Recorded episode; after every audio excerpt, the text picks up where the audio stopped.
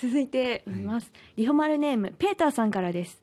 お二人の共通点というと同じ事務所である他に英語が得意ということが挙げられますね。主演ドラマが海外進出をした際には現地のワールドプレミアで英語でインタビューに答えるなど学生時代から熱心に英語の勉強をしていたそうですが英語に惹かれたきっかけは何ですか？うんそうですよね。私あの拝見しました千葉さんが英語であのスピーチされているえ。動画拝見しました。本当ですか？はい。大丈夫でしたか？いやもちろんあのすす すごかったです。いやいやいや。英語をうん。今もずっと勉強されているんですか？うんでもまあ最近はうん。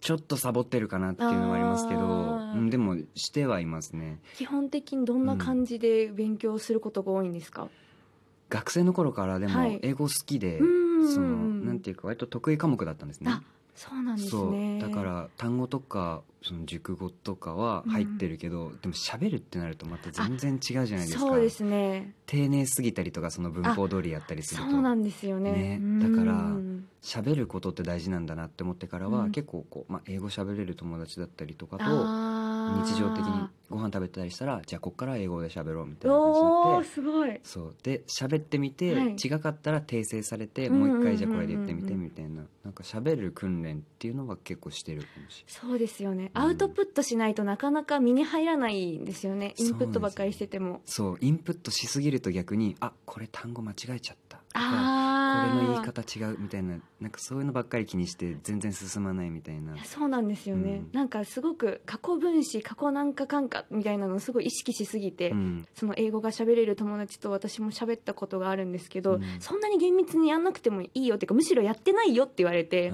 そうなんだみたいな、まあ日本語も確かにそうだなとは思うんですけど。そうですね、はい、でもなんかマジで本当に思う、うん。海外とか行った時に、うん。これなんて言ったらいいんだろうって思った時に、うん。なんかちゃんと言いたいみたいになってこう携帯で調べてトイレが壊れちゃった時があってあはい。流れなくなったトイレが流れるってなんて言うんだろうと思ってなんかフラッシュって言うんですよね。だからドンとフラッシュとか言ったんですけど、はい。普通にブロークンでよかったんだみたいな確かに。なんかあ確かにそう言われたら、うん。うん。だから結構中学生ぐらいで習うので日常会話って賄えるんだなと思ってからははい。あんまりそういうの考えかっこつけないようにしようと思って。うん。あ私もう本当にどうん、聞あのあ全然あの聞くようにはしててその今とかだと YouTube とかでいろんな YouTuber がいるんで私はなんかこう生活どういうふうにインテリアを選んでますとか、うん。そういうのを紹介してる YouTuber の人が好きで、うんそれを英語が母国語の人たちがやってる動画とかをすごくよく聞くんですけど、うん。それをこうすごい真似するみたいな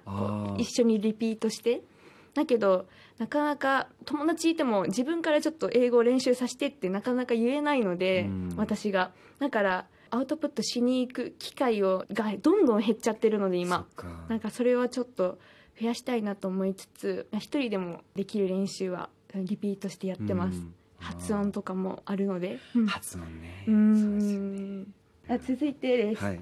リホマルネームさやしいちいさんからです千葉さんりほちゃんこんばんは。まあは。こんばんは。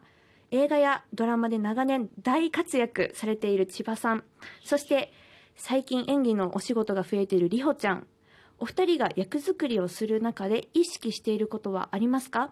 千葉さんは数えきれないほどの登場人物を演じてこられたと思うのでどうやって演じ分けられているのか不思議です。はあ。でも掛け持ちされたりとかもきっとあるじゃないですうんかたまにね。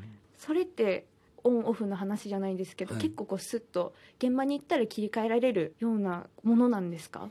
うんそうですね。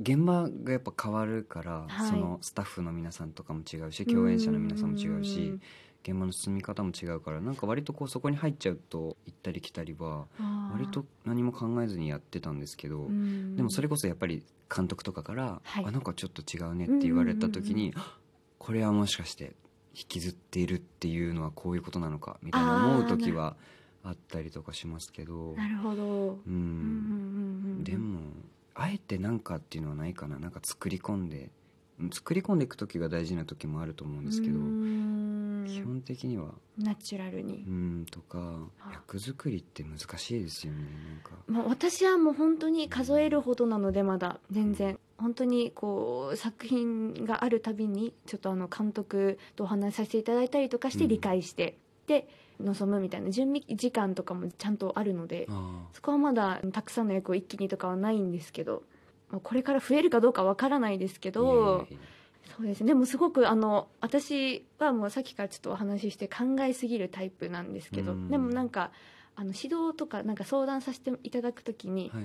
もっとシンプルにシンプルにって言われることが多いので考え方自体をなるほど。って思うのであまあそういうことなんだなってこう日をごとにいろんな人と話すごとに実感しながらっていう感じではありますけど。でも今の聞いててうん僕もどっちかっていうと多分考えすぎる方だと思うんですけどうんうんうん。そうなった時になんか例えばこの役はこういうことがあってこういうことがあってって全部こうバッてやろうとするけどではい。もこのセリフで何が言いたいんだろうっていうのは結構突き詰めるとシンプルなことであこの人が好きって言いたいだけなんだみたいになった時に割とこう楽になるとかなんかあとこの役ってどういうことなんだろうって思った時はなんか相手の人が自分のことを語ってるセリフとかあるじゃないですか、はいはい。あの人はああでみたいなななんかそういうところであこの人こういう人なんだとか。なんか割とそういうところで甘えちゃうというか。なるほどあでもそこまでまだ目を向けられてなかったです。自分のセリフしかちょっと読み込めてなかったので。参考にします。なんかやだななんか。先輩に慣れてないんですよねなんか。そうなんですか？そうなんです。なんか申し訳ないんですけど。いやいや全然えでももうナチュラルに私今すごいあなるほどなるほどって思いながら。本当ですか？はい聞かせてもらってます、なんかすいません あの私からまた質問をさせていただきたいんですけど、はいあの千葉さんあの落ち着いていらっしゃるなって私はずっと思っていてだけどミュージカルにあの、うん。この間挑戦されていたりとか、新たな挑戦をこう続けているいるこう行動力とかもすごいなと思っていてこう新たな挑戦目標したいななんか何かしたいなって目標ができた時に、うん。何から始めたらその実現に近づいていくのかなっていう参考にしたいです。どうしよう。そうミュージカルをね、はい。ちょっとやりたくって、でやらせていただく機会があったんですけど、はい。それこそあの福井さんとあはい。そうですよね。そうなんです。あの福井翔一さん、うん。ご一緒させていただいたことがあって去年。そうさやさんの話になりましたよ。本当ですか。同じ事務所なんだねって言われて「あそうなんです」そ まあ、それはそれだけなんですけだど なんかそのやりたいそうか。でもうん結構前と今では変わってることがあって、はい。前はやりたいこととかは全部こうなんか準備をちゃんとしてやりたいって思ってて今もそうなんだけどうん。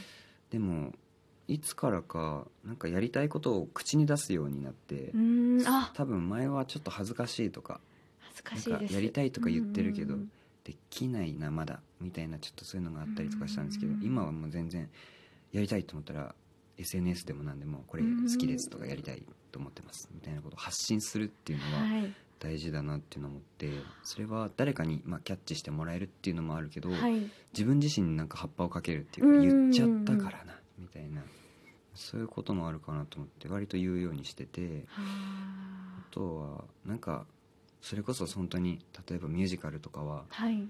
歌とかダンスとか全部完璧にしてやりたいって思うし、はい。そもそもそういうできる人がやるものだと思うけどんそうじゃない時にこう機会を与えられた時にうん。もうなんかやるしかないっていうかうん。だから意外と虎視眈々と準備して進んでいくのも大事だけどはい。それよりもなんか割と歩幅はでかくなる気がします。なんかそのそのまだまだだけど理想に向けてのはい。歩幅っていうかうんうんうん。なんかやんなきゃいけないからそうですよね。結構そのハムスターみたいな感じ。なんか回ってる、はい。ずっと回ってるみたいな。なんかそういう感じかな。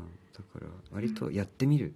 やってみたらいいわかりました。やっねてみます なるほど。長いですか？これ一個一個。あそんなことない。ね全然ためになっています。いや続いてなんですけどもし千葉さんからはい。あの何かご質問ありましたら。あありますよ。何から話そうか？じゃあ、うんまあ同じ事務所じゃないですか、はい。うちの事務所は大丈夫です。か あそうですよね。今のところ何も問題なくでも、はい。あのさやしさんが同じ事務所になられるっていうのを、はい。それこそあのね知ってる方もいらっしゃると思う、はい。マネティーさんね、マネティさん。聞いて。うん。マネティさんがこんなにあの有名人だと僕ちょっと 一緒にお仕事させていただいた時思ってなくてうん。すごいですよね。そうですね。伝説がいっぱい。伝説そう、うん。なその伝説をちょっと聞きたいなと思ってなんか思い出とかありますか。思い出ですか？マネティとの思い出マネティとの思い出。でもあの基本的にグループごとに結構閉鎖的って言ったらあれですけどハロプロだからってすごくみんながみんなマネージメントもメンバーもすごく関わるみたいなのが大きくなかった中ですごいなんかマネティさんは私のことを私が加入した時から気にかけてくださっているなっていうすごく思っていたんですね。うん。まあ、だからといってすごく会話してたっていう思い出も全然ないんですよ。あそうなんですね。そうなんです。だけど、うん。なんか全然なんかあのお久しぶりですってなった時うも、ん。全くこう不思議な感じしなくって、うん。多分他の人他の同じぐらいの距離感のその違うグループのマネージャーさんとかに急に会ったとしても「ああみたいなすごくなんかあー「ふ久しぶりですね」ってなるんですけど全然そんなこともなくだから多分こう合ってるんだなとは思ってて。はい。千葉さんはありますか？あマネティさんとマのネージャーさんと思い出。ですかいやーもう何から言っていいのか。あそんなにたくさん。そううん。数々の。でもあそれこそあの久吉さんをうん。担当されるってなった時に、はい。めちゃくちゃ愛のあふれる人ですよ鞘師愛が、ななんか音楽とか私詳しくないんですけど今どういうのが流行ってますか？千葉さん何が好きですか？とかすごい聞かれて。なんか衣装とかうん。なんかどういうのか？みたいな、もうなんか鞘師さん鞘師さんへえ嬉しい。そうなんですね。そうあそういうのをあのご相談。なんかそういうお話を聞いてました、されてたうんんです、そうなんですね。僕に向けての愛はそんなに感じなかった。んですけどでもなんかあんまりこういうこと今までなかったんですけど、はい。なんか台本についてうん意見をもらうとか、うん結構あんまりりなくってなんか割と自分で読んで感想を言ったりとか、はい。あとこれをやってくださいって言われてやったりとか、うん。そういうことが多かったんですけどはい。マネティさんは割とこう読んではい「千葉さんはどう思いました？私はこう思いました」って結構なんかそのうん。本に対してディスカッションができるっていうか確かに。だからすごくお芝居について考えてくれる人だなっていうのはう思いました。ん。まあだから私もあのお芝居チャレンジしやすかったのもあると思います。助かってます、ね助かってます。そう